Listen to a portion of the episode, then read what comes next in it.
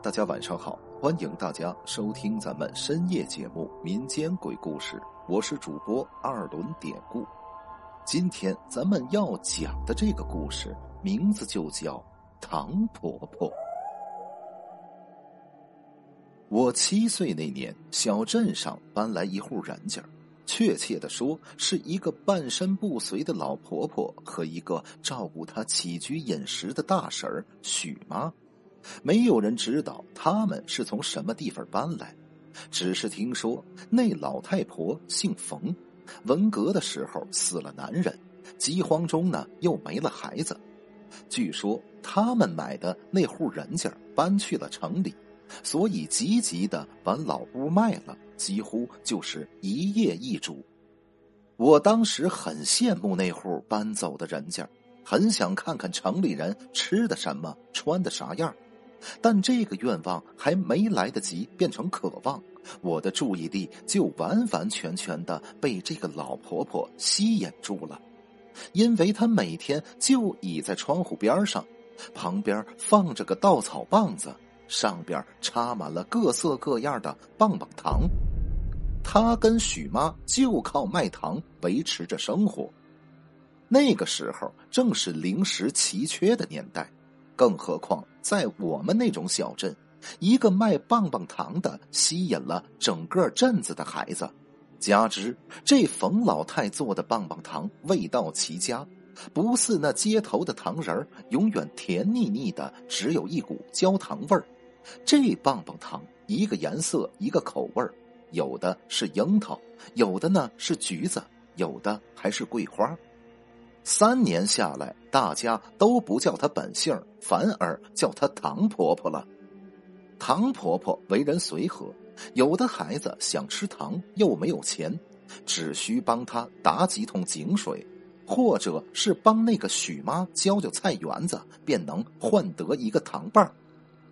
即便是这样，镇上还是有少数几个孩子没吃过她的糖，我呢就是其中之一。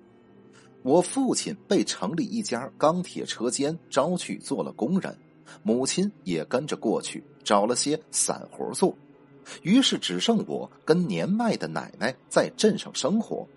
奶奶是个神婆，早年就靠给附近居民做做法事挣钱糊口，可是现在年纪大了，也得了白内障，看什么都模模糊糊的。现在其实家里的生活费靠父母寄钱过来也够了，奶奶便安心的在家给我做做饭，照顾我的生活，只是偶尔会应邀去做点法事儿什么的。因为家里有个神婆奶奶，所以我从小就被灌输一些这样那样的禁忌，比如看到路上丢的钱不能去捡，捡到的那是人家的霉运。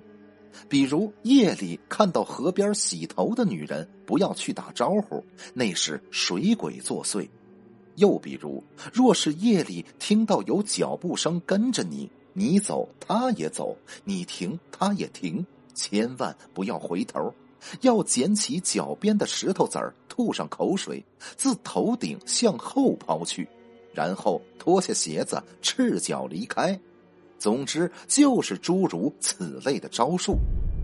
这些事儿以前听来吓得我半死，后来我进了小学，受了正规教育，慢慢的也就对奶奶的话半信半疑了。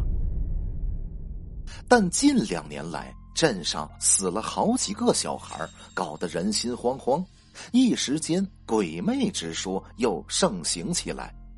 死的孩子里边有两个还是我熟识的，其中一个头一天还在跟我一块玩，第二天中午有人看见他爬上河边的大榕树，飞身就跳进水里。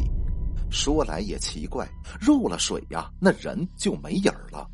后来救援的人在河里摸索了好一阵子，也没找着人，只好沿着河去下游打捞。可是三天过后，仍旧是一无所获。到第四天的时候，那孩子的尸体竟然在落水处原地浮了起来，浑身煞白，手脚和身体像吹了气儿一样鼓胀着，一条腿被鱼吃的只剩骨架，哪里还看得出来是个人呢？那孩子的爹妈自然哭个半死，但让众人觉得蹊跷的是，为什么这么多天尸体都没被冲走？而且尸体的眼耳口鼻里还流出了黑色的泥浆。当时给那孩子超度办法事的时候，我奶奶也去了。奶奶问了孩子的生辰八字，面色便越发凝重，但奶奶什么也没说。那孩子的叔叔是镇上公安局的，听闻尸体五官流出泥浆，心生疑惑。于是让法医做了个解剖，没想到开颅一看，尸体头部并无外伤，但是脑子却没有了，颅腔内只有些黑色的泥土，而孩子体内没有一滴血液。打那之后，镇上隔几个月便会离奇的死一个孩子，大多是跳水。而且是在众目睽睽之下自尽身亡，好一段时间镇上都没人敢去河里打鱼吃了。不知道为什么，我总觉得每天倚在窗口的唐婆婆有些古怪，比如从来没看见她买白糖进屋，也从来没见他买水果，他怎么做出来那么多果味棒棒糖呢？所以我是一次也没有去买过。有一回，我陪小宝去买棒棒糖的时候，我看见唐婆婆那盖着被子的双腿，就一双小小的脚露在被子外边，也不知道她瘫痪多少年了。看他找钱给小宝的动作，让我觉得有一种说不出来的别扭。回到家上了床，我才想明白。他身子扭动的角度，怎么看也不像个双腿无力的人。打那以后，我连他的店儿也避得远远的。直到有一天，班里呀有个叫钟凯的小朋友，不知道从哪个亲戚那儿得到一笔零花钱，便买了好多唐婆婆的糖啊，拿到班上分，每个同学都分了一个。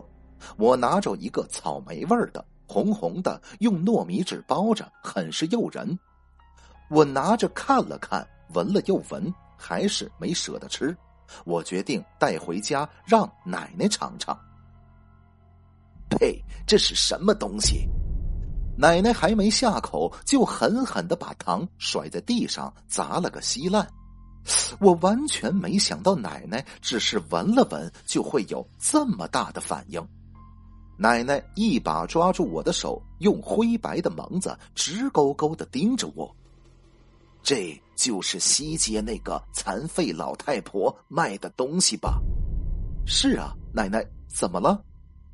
奶奶此时抓着我的手，加了把劲儿。你记住，不要吃他家的糖，不干净。还有，千万别去跟他打交道。我虽然不知道所以然。但是奶奶的话，我多少还是听的。于是我使劲的冲奶奶点了点头。这一天，公社派人来放了一场露天电影，镇上的人基本上都去了，就连看不清的奶奶也破天荒跑去凑了个热闹。但是我那晚偏偏坐不住，电影放了不到一半，就告诉奶奶我想先回家。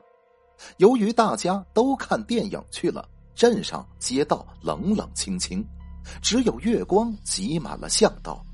可走到钟凯家的时候，我看到一个黑影站在他家门口，摇着什么。细细一听，那竟然是铃铛的声音。直觉告诉我有古怪，于是我躲在一旁悄悄看着。不一会儿，钟凯就出来了，跟着摇铃铛的那个黑影亦步亦趋的在街上走着。待他们走到明处，我才发觉，摇铃铛的那个人是照顾唐婆婆的许妈。我的好奇心越发旺盛，远远的跟在他们身后，还特意脱了鞋子，赤脚走着。不出我所料，钟凯跟着许妈走进了唐婆婆的屋子。我透过窗缝偷偷的往里看，只觉得钟凯像离魂了一样，迷迷糊糊的听令行事，让他站就站，让他定就定。难道是铃铛的原因？但为什么我不受影响？可是接下来的事儿，如果当时不是我紧紧咬住自己的手，恐怕我吓得早就叫出声来了。我看到唐婆婆一把掀开被子，接着挪开了假腿，没错，就是被子下的那双假腿。之后，他从床板下抽出他的下半身儿。那竟然是一条蟒蛇的下半身天哪！原来唐婆婆是蛇。只是看她行动不便的样子，我才注意到，在她的蛇体上有一块溃烂的伤疤，伤疤似乎没有结痂，上边有一层黏糊糊、像糊状一样的不明物体。只见那个许妈。用竹签子在伤疤上滚了滚，竟然就做成了一个糖棒，随手就插在稻草棒子上。不到片刻，那层粘液全都做成了糖，唐婆婆的伤疤则露出了绿莹莹的肉。这时候，许妈一把抓住钟凯的脚踝，倒提起来，就悬吊在唐婆婆伤口的上方。我还没反应过来，他要做什么，只看他拿出一把镰刀，在钟凯脖子上快速一抹，钟凯的血就像瀑布一样喷洒在唐婆婆的伤口上，钟凯的脸色越来越白，不一会儿就像电视里抹了白粉的僵尸一样。再看那些血，竟然一滴不剩的被唐婆婆的伤口全吸收了。不知道是不是我的错觉，我觉得那伤口竟然较先前变小了一些。看到如此场景的我，整个人完全僵在了那儿。之后，那妖婆吸了血，似乎还不够，他张开嘴，吐出长长的猩红的蛇信子，从钟凯的耳朵眼里钻进去，似乎在脑子里鼓捣什么。我突然明白过来。他在吃钟凯的脑子，我已经被吓得两腿不由自主的颤抖起来，想逃但是脚软，想呼救但是喉咙里像塞满了水草。这时候，许妈把钟凯的尸体放在地板上，那妖婆抓起一把黑色的泥土，糊在钟凯脖子的断口以及他的眼耳口鼻处。妖婆嘴里嘟囔着我听不懂的咒语，却见那泥土好像有了生命般的往钟凯体内钻去。不一会儿，钟凯脖子上的伤口竟然愈合了，五官上的泥土也全都消失不见了。呵呵，起来吧，回家睡觉去吧。唐婆婆笑吟吟的对尸体说着。随后，钟凯的尸体竟然像个活人一样自行爬了起来，慢慢的向门口走去。不好，我得赶紧离开，他们出门就会发现我。哪知我刚一转身，就看到了许妈那张死人一样的脸。我是被许妈卡着脖子提进屋里的。这时候，唐婆婆已经又坐回她的床上，安置好假腿，盖上了被子。但是还没来得及变回去的，是她若隐若现、猩红的蛇信子和那张开裂到耳根的嘴角。许妈把我拎到了床前，婆婆要把这个也吃了吗？唐婆婆把蛇信子在我脸上扫了一下，就笑道。嗯，你是蛇年二月二十九出生的，很好，这是最好的一个。吃了你，我就能完全恢复了。可是现在还没到吃的时候。唐婆婆朝许妈点点头，许妈突然塞了一颗不知道什么丸子形状的东西到我嘴里，然后就是在我后背猛地一拍。我醒来的时候，天儿已经大亮了。昨晚发生了什么，我似乎一点也没有印象，只记得看电影，然后我就回家睡觉了。至于怎么进的门，我也一点想不起来。午饭的时候，听说钟凯跳河了，我也提不起兴趣出门，昏昏的躺在床上。奶奶倒是不嫌麻烦，亲自去了河边。听说他烧了道符，把一把米、三枚铜钱撒进钟凯落水的地方，又捉了只公鸡在岸边啼叫。不消一刻钟，那孩子便浮起来，只不过已经是一具死尸了。由于我当时没去，这些事情都是郭小强来找我的时候给我讲的。但我头昏的厉害，拒绝了他要跟我一起去爬山玩的事儿。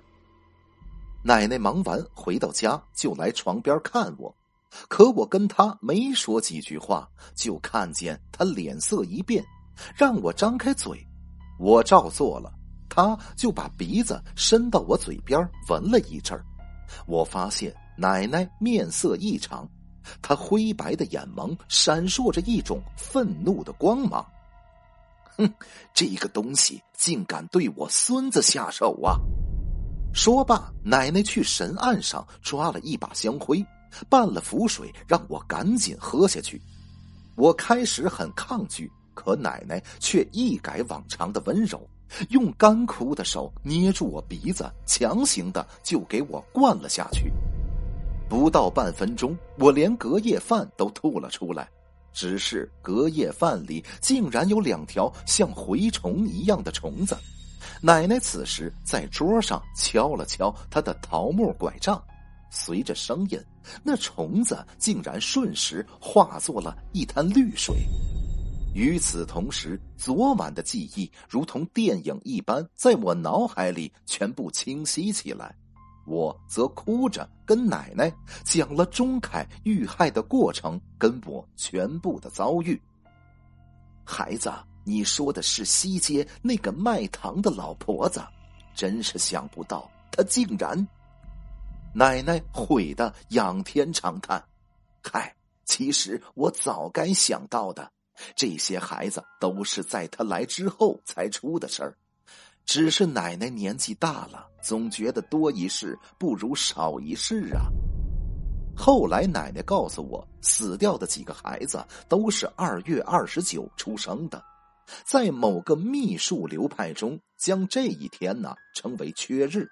这一天出生的孩子血液中有着不一样的力量，所以经常成为妖物。特别是这些阴寒之物猎取的对象。